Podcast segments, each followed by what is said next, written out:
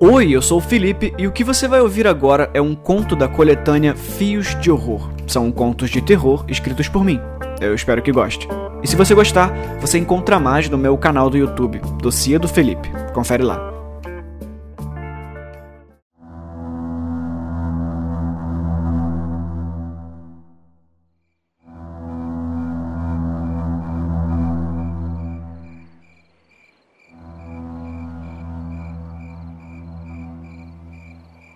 Miriam não acreditava em segundas chances.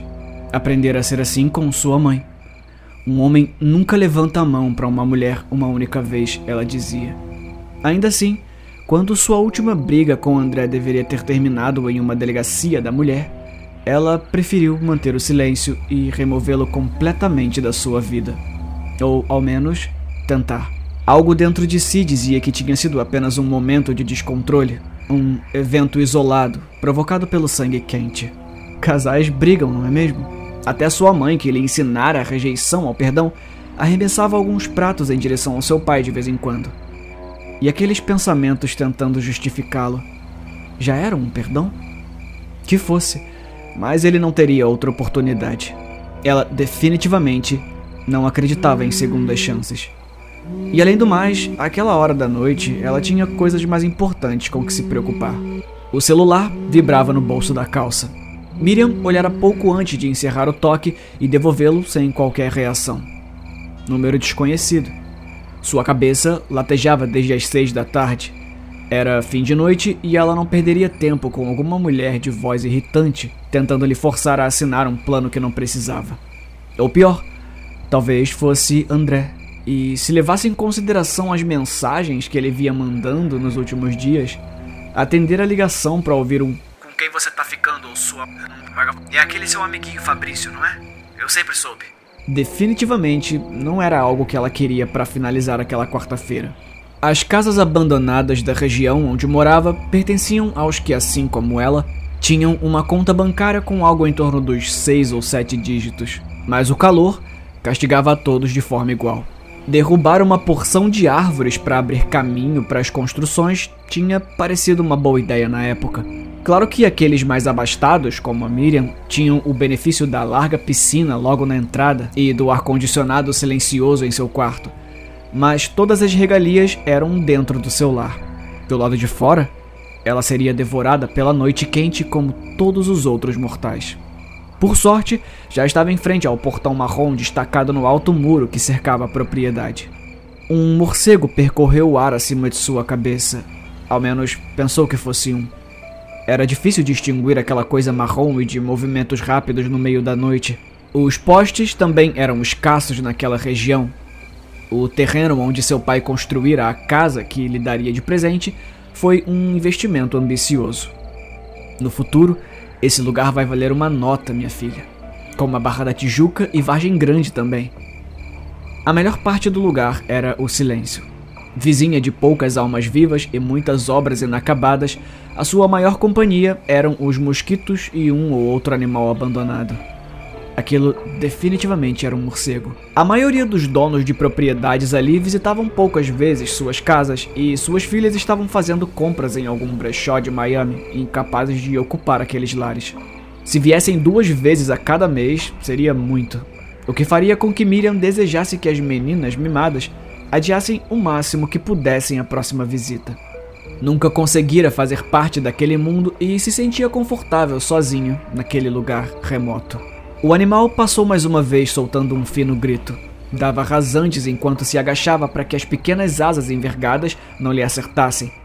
Parecia conversar com Miriam, trazendo-lhe mau agouro, avisando-lhe de uma terrível maldição, como nos filmes de terror antigos. Sim, era, era isso que faria. Tiraria os sapatos assim que entrasse e correria para sua mini sala de cinema, herança do pai. Colocaria algum clássico e deixaria que a parca luz da projeção lhe pusesse para dormir. Claro que antes de tudo isso deveria encontrar as chaves. Ela sempre colocava no bolso de trás da calça jeans, mas dessa vez não estava lá. Ah, sim, ela sempre achava que tinha colocado no bolso de trás. A chave, como de costume, estava no seu lugar, perdida dentro da bolsa, em meio aos dois batons, Um pacote de absorventes, um livro do Lovecraft, as orelhas destruíam lentamente cada página, mas ela não conseguia avançar a leitura. Um pacote vazio de fandangos, que soltava mais farelo a cada mexida que ela dava, mas nunca o jogava fora. A pequena bolsa de maquiagem e sabe-se lá mais o que. Algumas das coisas que residiam dentro daquela bolsa, ela sequer se lembrava de como foram parar ali. Apenas foi deixando. Lembrava-se de limpar a bolsa somente nesses momentos, quando não estava com a menor vontade de fazer. Enfim, ali estava o chaveiro em formato de zumbi, a cabeça completamente desproporcional ao corpo, e para completar, havia um pequeno botão em suas costas, que, ao ser apertado, fazia com que os dois bracinhos cadavéricos se erguessem. Agarradas ao pequeno morto-vivo por uma argola que saltava do topo de sua cabeça, havia três chaves: a da porta da frente, a do carro, que quase nunca usava, e a do seu pequeno cofre onde guardava as cartas. As que seu pai lhe mandou quando esteve trabalhando nos Emirados Árabes durante a sua infância, e as que André lhe dava desde que se conheceram no colégio. Fez uma nota mental de que tinha que se livrar da chave e das cartas. E essa anotação caiu em algum lugar no fundo da sua mente onde todas as outras anotações mentais se desfaziam. Abriu a porta e entrou com pressa. Foi direto à cozinha. Precisava beber um pouco d'água e, claro, ir ao banheiro. Era estranho como essas duas necessidades a acometiam simultaneamente e na mesma intensidade. Aproveitou para espiar a geladeira. Vazia, claro. A rotina era sempre a mesma. Olhar a caixa metálica de interior alvo, fazer outra anotação mental de que precisava ir ao mercado, afinal, ninguém sobrevive apenas com ketchup e garrafas de água, Miriam. Aliás, você sequer encheu as malditas garrafas. E terminar sentada no sofá, vagando por horas entre os rolos de projeção que o seu pai guardou no decorrer dos anos, enquanto espera o entregador trazer a sua comida japonesa. Ela se perguntava se os japoneses realmente colocavam cream cheese no peixe cru.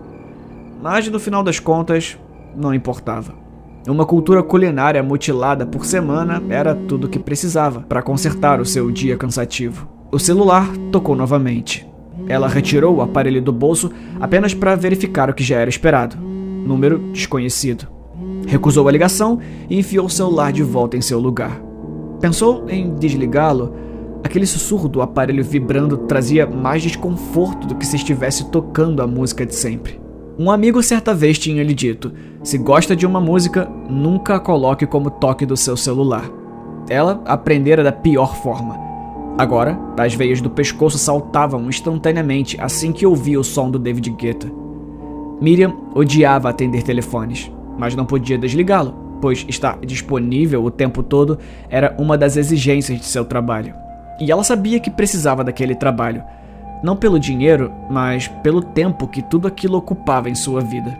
Por isso, o celular sempre estava naquele gargarejo vibratório. Assim, Miriam entendeu que o que irrita é a ligação e qualquer coisa que te avise disso pode se tornar algo odiável. Foi até a sala e se jogou no sofá. Os pés recostados na pequena mesa de vidro à frente assim que saíram do par de All-Star. Reclinou a cabeça no encosto e se deixou inutilmente ser levada pelo cansaço. Poderia ficar ali bocejando por horas. Sabia que não dormiria, ainda mais com aquela chamada insistente. O celular voltou a vibrar. Miriam pensou em como fugia dos problemas. Por que deixar o celular vibrar durante toda a madrugada se poderia atender e pedir que a pessoa insistente parasse? Aliás, precisava limpar aquela bolsa. Tomou o celular com total grosseria. As narinas abertas cuspiam ar quente. Alô, Miriam falando? Ela disse com a voz forçada. Queria garantir que a pessoa do outro lado da linha tivesse a certeza de seu sarcasmo e não se estendesse muito para que ela resolvesse a situação o mais rápido possível. Mas pelo aparelho só se ouvia o som de uma respiração ofegante. Era um arfar baixo, como alguém que não consegue implorar por sua bombinha de asma. Corre. Ela ouviu alguém dizer do outro lado da linha. Era uma voz baixa, sussurrada, quase impossível de reconhecer. Algo naquela respiração a perturbava. Trazia consigo uma súplica assustadora, um choro travado na garganta. A porta. A voz disse. Junto com as palavras, veio uma tosse que fez a frase chiar como se fosse emitida de um alto-falante defeituoso. Você. Você esqueceu de trancar a porta. A pessoa que ligava tinha um tom repreensivo na voz, mas também havia certo lamento ali.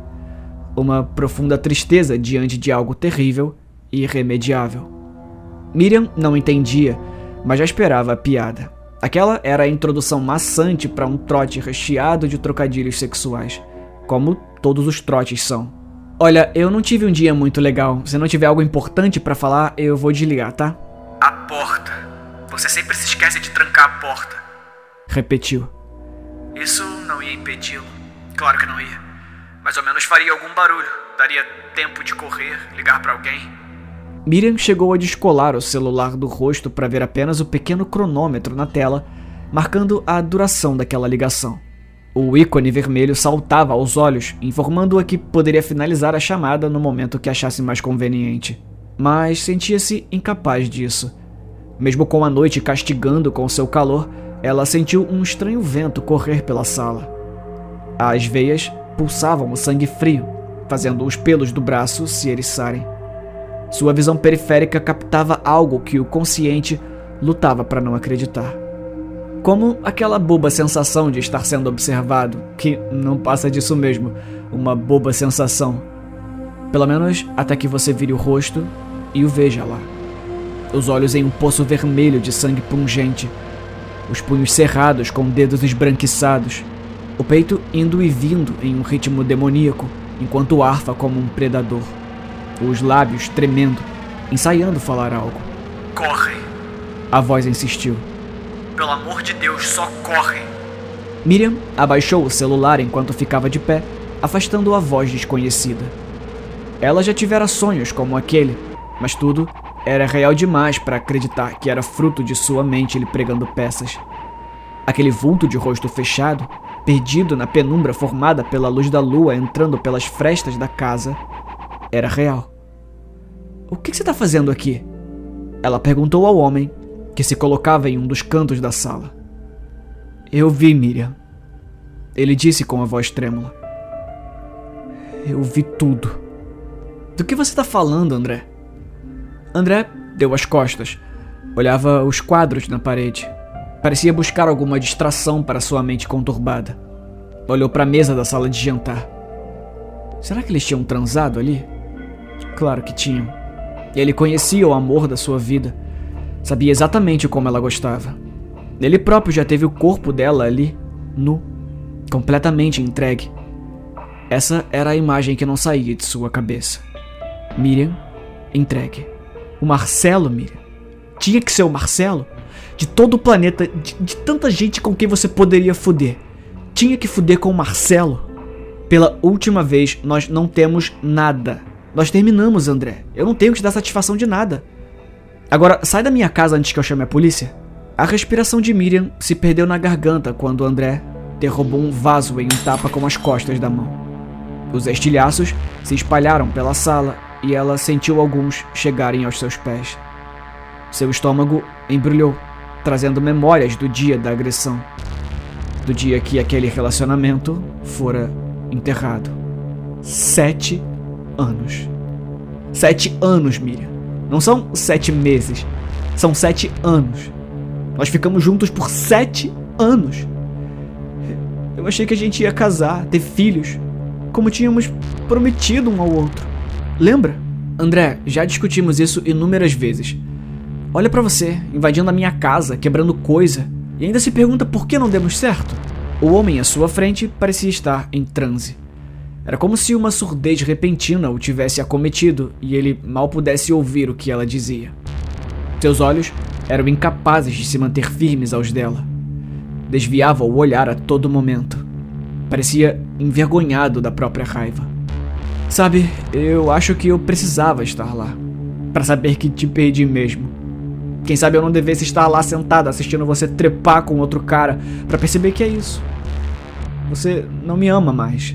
Olha, em minha defesa, eu tô dizendo isso faz um bom tempo. Agora, pela última vez, sai da minha casa ou eu vou chamar a polícia. Miriam olhou para o celular. A chamada ainda ativa. A pessoa do outro lado escutava toda a discussão. A voz misteriosa subia do aparelho como um ruído. Seja lá quem fosse, estava quase gritando ao telefone. E em quanto tempo você acha que alguém chegaria aqui? Miriam estremeceu. Os pés pareciam grudados ao chão, impedindo-a de correr. A voz que emanava do aparelho ainda ecoando. Corre. Corre, Miriam. Mas ele não seria capaz. Ele já te bateu uma vez, não bateu? mas eu conheço ele, ele, ele sempre faz esse showzinho. Ele tá na sua casa, no meio da noite. Se ele tentar alguma coisa, o que que você responde, sua puta? André gritou e ela recuou. Estava realmente assustada. Fora esse mesmo André que, em uma crise de ciúmes, esmigalhou seu celular contra a parede e lhe acertou um tapa no rosto, fazendo a parte interior da bochecha sangrar. O mesmo que lhe fizera chorar por todo o resto da noite, enquanto pedia desculpas e tentava lhe abraçar. E ela sabia que tinha sido só isso, uma crise de ciúmes. Ela insistiu para que a mãe não contasse a história para o pai. Mas havia algo estranho nos olhos do homem que um dia fora seu namorado. Como se uma aura desacertada tornasse seus olhos como os de um estranho, presos a um rosto conhecido. André, para com isso, você tá me assustando. Ah, eu tô te assustando? Minhas sinceras desculpas. Essa é a última coisa que eu quero. Ele tirou uma faca de trás do cós da calça. Pode ficar despreocupada. Se depender de mim, isso vai ser bem rápido. E agora, Miriam? Ele tá com uma faca. Era essa a segunda chance que queria dar? Vai esperar que ele enterre a faca no seu peito para fazer o óbvio? Corre, Miriam. Pelo amor de Deus, só corre. E ela correu. As pernas tremiam sem entender muito bem o quanto daquilo era real, imaginando que tudo o que vivera até aquele momento era um sonho muito bem elaborado. Correu em direção à saída, mesmo que se lembrasse agora. A porta, sua idiota. Você esqueceu de trancar a porta. Não havia saída. Seu coração acelerou ainda mais quando girou a maçaneta e não obteve qualquer resultado. André mal se mexera. Agora, a sua voz vinha de trás de Miriam, junto com o barulho do molho de chaves. Hoje não, meu bem. Hoje não. Ele disse, erguendo o chaveiro. O pequeno zumbi, de olhos esbugalhados, balançando ao ser chacoalhado. André apertou um botão nas costas do enfeite, fazendo os bracinhos se erguerem. Miriam notou que, mais do que assustador, aquilo parecia pedir um abraço, um socorro. André, você não quer fazer isso. Eu tô te dando uma segunda chance? Por favor, não me mate? André guardou o chaveiro na bolsa da calça e andou em sua direção. Ela precisava correr, encontrar outra saída. A varanda no segundo andar era uma queda de pouco mais de 4 metros, mas valeria a pena. Qualquer coisa seria melhor do que amanhecer na capa de algum jornal barato, com o rosto pálido, manchado de um vermelho escuro demais. Mais uma para engordar as estatísticas. Só precisava passar longe dele e subir as escadas. Lá em cima, pularia da pequena mureta e cairia na entrada da garagem. Ainda teria que pular o portão de dois metros. Arrebentaria aquilo com o carro se fosse necessário, mas as chaves estavam em posse do seu perseguidor. Ela tinha que conseguir pular aquele portão. Não sabia como faria isso, mas pensaria depois. Ela subia os primeiros degraus quando ele acertou a faca em sua perna. A lâmina passou facilmente entre as hastes do corrimão e o corte pegou superficialmente na coxa, mas foi o suficiente para que a perna perdesse a força e tombasse na escada. O suficiente para que André a agarrasse por cima do corrimão e a arremessasse de volta na sala. Ela tentou gritar por ajuda, mas o ar sumiu dos pulmões quando caiu com as costas contra o chão. A cabeça doía e podia sentir um estranho gosto metálico na boca. André caminhava ao seu redor. Você deve achar que eu sou muito otário, né? Achou que ia brincar assim comigo? Que eu ia ficar em casa, chorando enquanto você trepava com meio mundo. Agora, ele estava em pé à sua frente, seus pés quase se tocando enquanto ela se contorcia tentando respirar. Precisava gritar, pedir ajuda. Mas gritaria para quem? Não havia vizinhos a quem recorrer. A melhor parte do lugar era o silêncio. Eu cansei de ser feito de otário, Miri. Eu esperava me sentir melhor ou algo do tipo quando eu furei o Marcelo todinho. Ele morreu sem nem saber direito o porquê. Mas ainda faltava alguma coisa. Ele debruçou o corpo para frente para que pudesse olhá-la mais de perto. Não era ele, Miriam. Era você. Por Porque você é uma vagabunda. Com Marcelo ou sem Marcelo, você ainda vai continuar dando pro mundo inteiro e rindo da minha cara. O ar ainda voltava com dificuldade aos pulmões, mas foi o suficiente para que reunisse forças e acertasse um chute bem entre as pernas. André caiu de costas perto da escada, as pernas tortas tentando proteger inutilmente as virilhas. Uma dor subia pelo estômago, como se lhe esticassem as tripas violentamente. A faca caída ao seu lado, e Miriam percebeu pela primeira vez que ela ainda estava suja de sangue. Uma mancha marrom se estendia pela lâmina. Tentava afastar a imagem de sua mente. Ela tinha que aproveitar a oportunidade e sair dali. Quando o André se levantasse, ela provavelmente não teria uma segunda chance. Teria que pular por cima dele e arriscar os degraus novamente. Era o único plano que tinha. A escada, a varanda, o pulo, a garagem. Não era um bom plano, mas retire isso e ela estaria desamparada novamente. No entanto, ela sabia que ia ter que usar sua criatividade. Logo no início, ele agarraria sua perna antes que ela subisse o segundo degrau. E então, tudo estaria perdido. Teria o mesmo destino que Marcelo. E agora, ela pensava se a história era de fato real. Talvez André estivesse blefando. Quando as flores e as caixas de bombom perderam o efeito, ele tentou as mensagens ameaçadoras. E já que essas também não trouxeram resultado algum, que tal invasão domiciliar e ameaça com uma faca em mãos? Ele com certeza não era desse tipo. O corte na perna ainda queimava e Miriam não pagaria para ver. Precisava correr para algum lugar. O cômodo mais seguro que sua mente pôs como alvo naquela casa foi a mini sala de cinema. Tinha uma tranca por dentro e conseguiria algum tempo. Tinha que pensar rápido também, e isso nunca fora sua maior qualidade. Descendo as escadas e indo para que um dia fora o porão da casa, estaria encurralada, trancada embaixo do chão com um maníaco à sua porta. Mas estaria protegida pelas paredes do cômodo e assim teria tempo para ligar para a polícia. E onde estava o celular? Ah, no chão ao seu lado.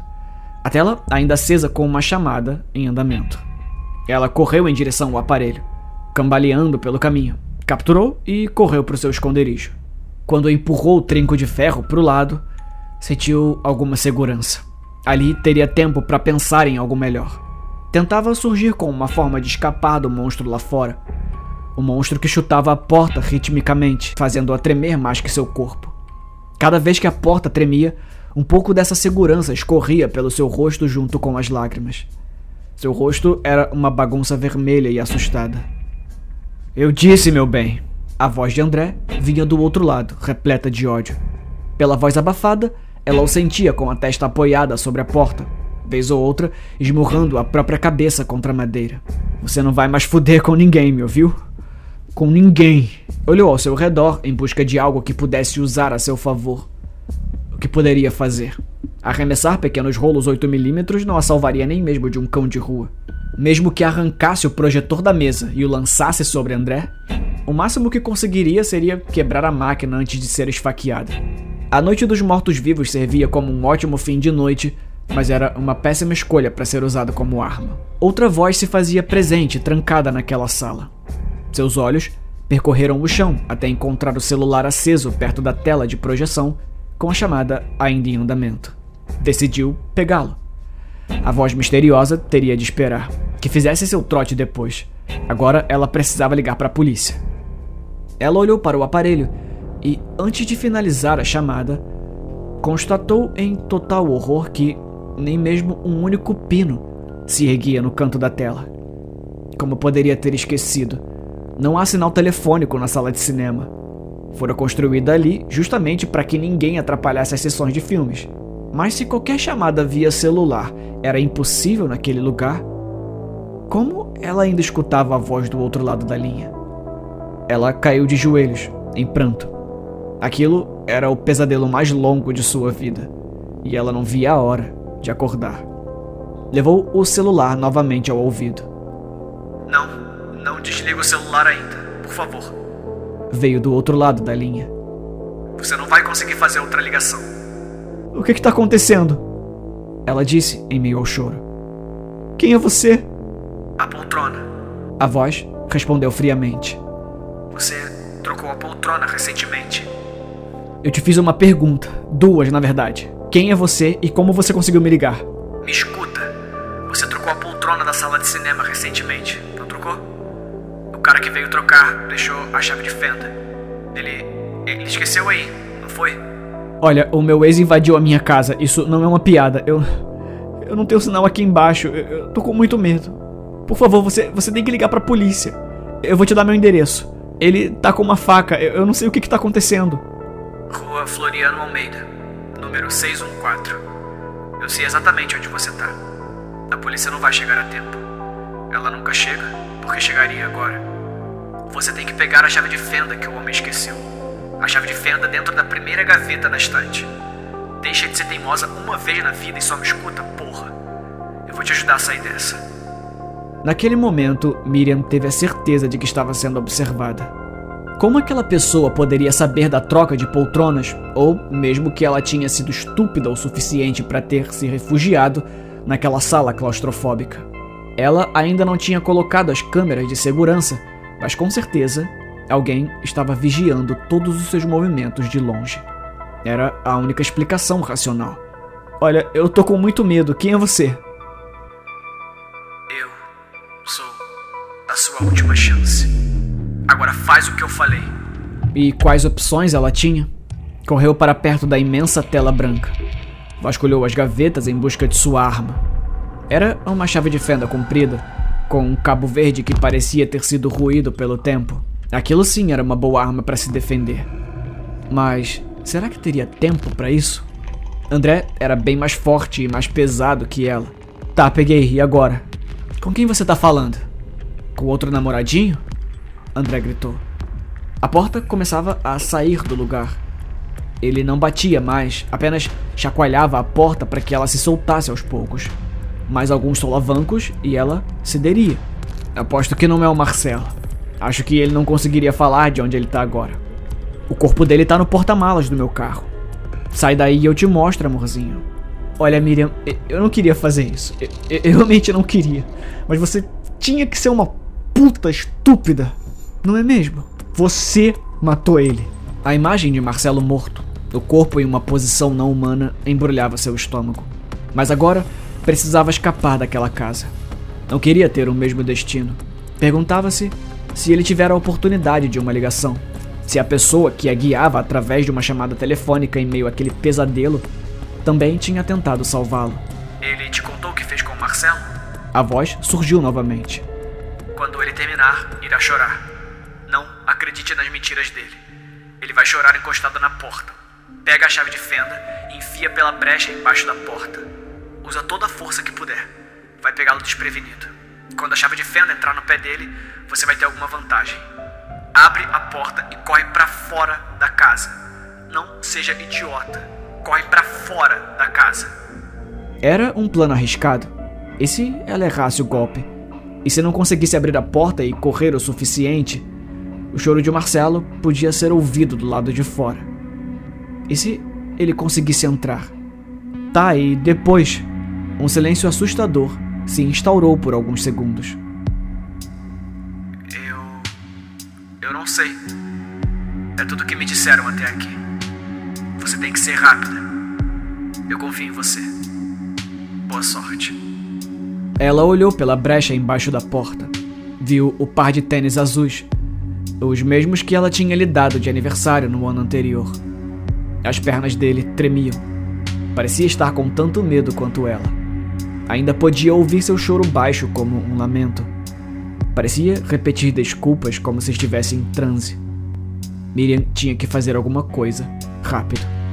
Ela enfiou a chave com toda a força que era capaz naquele momento. De dentro da sala, sentiu a ferramenta rasgar o tecido do tênis e perfurar o pé de André. A coisa não entrou quanto ela achou que conseguiria. André retirou o pé no mesmo instante que a dor o atingiu. O grito do louco pareceu atravessar o peito de Miriam. Ela sabia que não tinha opção, mas agora temia o que a fúria que ela tinha causado poderia fazer em André. Quando abriu a porta, empurrou André com um chute. Ele estava apoiado em apenas uma perna, preparando-se para retirar o tênis ensanguentado. Não teve qualquer chance. Caiu no chão com as pernas para o alto. Isso deu esperança a Miriam. Era a primeira vez naquela noite que ela estava em alguma vantagem, e então uma realização a atingiu por um mero segundo. A porta. A porta da frente estava trancada e ela tinha que seguir com o plano. Correr para o segundo andar e se atirar lá de cima. André se preparava para levantar quando ela estava no meio das escadas. Finalmente se veria livre daquele maníaco.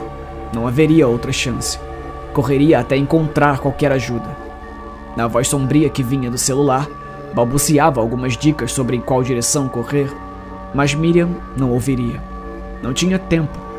Naquele momento, ela sequer percebia que carregava o celular entre os dedos rígidos. Em poucos segundos, estava finalmente diante da cobertura. Uma churrasqueira enferrujava sob a área coberta. Tinha sido usada na mesma semana da compra da casa. Miriam e seus dois irmãos participaram da ceia com o pai. Havia também uma bicicleta ergométrica que jamais usara e outras quinquilharias que não interessavam a sua fuga. Dali de cima, ela conseguia ver o muro. Talvez não devesse pular somente para a varanda, arriscaria um pulo para fora da casa. Provavelmente se cortaria nos arames que cobriam o muro ou racharia os dois pés ao cair lá fora. No entanto, a adrenalina que fervilhava em sua corrente sanguínea lhe deu coragem. Subiu na mureta da cobertura e, observando a rua deserta, saltou. André não a seguira até lá em cima. Ele era esperto demais para isso. Sabia que não havia saída para ela, e mesmo que houvesse, ela saltaria para lá embaixo novamente. E ele tinha a chave da porta. Correu para destrancá-la e chegou na varanda a tempo de vê-la saltando em direção ao muro.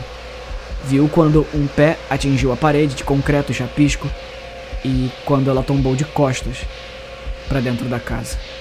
Miriam não tinha certeza se seus olhos já estavam abertos. Tudo parecia um grande borrão cinza à sua frente. O gosto frio de metal subia à língua. Apoiou-se sobre os joelhos.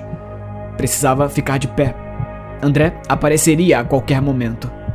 Ela cambaleou quando levou as mãos à cabeça e sentiu o gigantesco inchaço. Estava molhado. Ela teve medo de ver o sangue em suas mãos. À sua frente, viu uma silhueta se formar naquela imensidão distorcida que via. Seu ex-namorado caminhava em sua direção. Os passos cada vez mais firmes e rápidos. A voz que ela ouvira durante aqueles minutos que pareceram durar anos ecoava em sua mente. Corre, Miriam. Corre. Ela tinha que correr mais. Não foi o suficiente. Virou-se, mas as pernas pareciam não obedecer. Os joelhos pareciam pesados e a qualquer momento. Miriam sentiu a faca entrar pela primeira vez atrás do ombro direito. A dor fez com que largasse o celular e assim o aparelho trincou a tela no chão, fazendo-a apagar. A segunda facada atravessou as costelas. Ela tombou novamente. Não era apenas a dor ou o cansaço. Alguma coisa dentro dela já tinha entregado as pontas aceitado seu destino. Ela olhou para cima e, abaixo de uma lua crescente, percebeu o rosto de André. Ele estava chorando, as sobrancelhas arqueadas e os lábios tremendo em desespero. Era um blefe, não era, André? Você nunca teve coragem de procurar o Marcelo, porque você é um covarde. Você queria um espetáculozinho, um show de horrores, esperando que alguém se comovesse. E agora é tarde demais. Você definitivamente não queria ir até o fim. Mas agora vai. Você era um monstro desde o início, André. Mesmo que nosso destino fosse outro. Ele estava ofegante. A mão que segurava a faca tremia descontrolada. Os dois trocaram um longo olhar. Quem conhecia o casal há tempos poderia até mesmo dizer que foram o mesmo olhar que trocaram aquele dia durante um intervalo na escola. Ela levantou um braço, tentando tocá-lo. Seu polegar correu pela bochecha dele, deixando um risco de vermelho do sangue sobre a barba por fazer. André. Ela tentou iniciar, mas foi interrompida. A terceira facada entrou na barriga. Sentiu a lâmina atravessar o estômago. A partir da quarta, ela parou de contar. O aço gelado entrava e saía de seu corpo, e ela quase não ouvia mais a carne e os músculos se rompendo.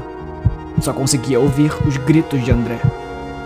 E quando ele se levantou assustado, olhando para as próprias mãos, percebendo o que significava o vermelho viscoso que carregava nelas. Miriam sequer deu atenção. Tudo que ela era capaz de fazer era esperar. Aguardar apática enquanto sentia algo espesso molhar seus cabelos. A poça crescia rápido embaixo dela.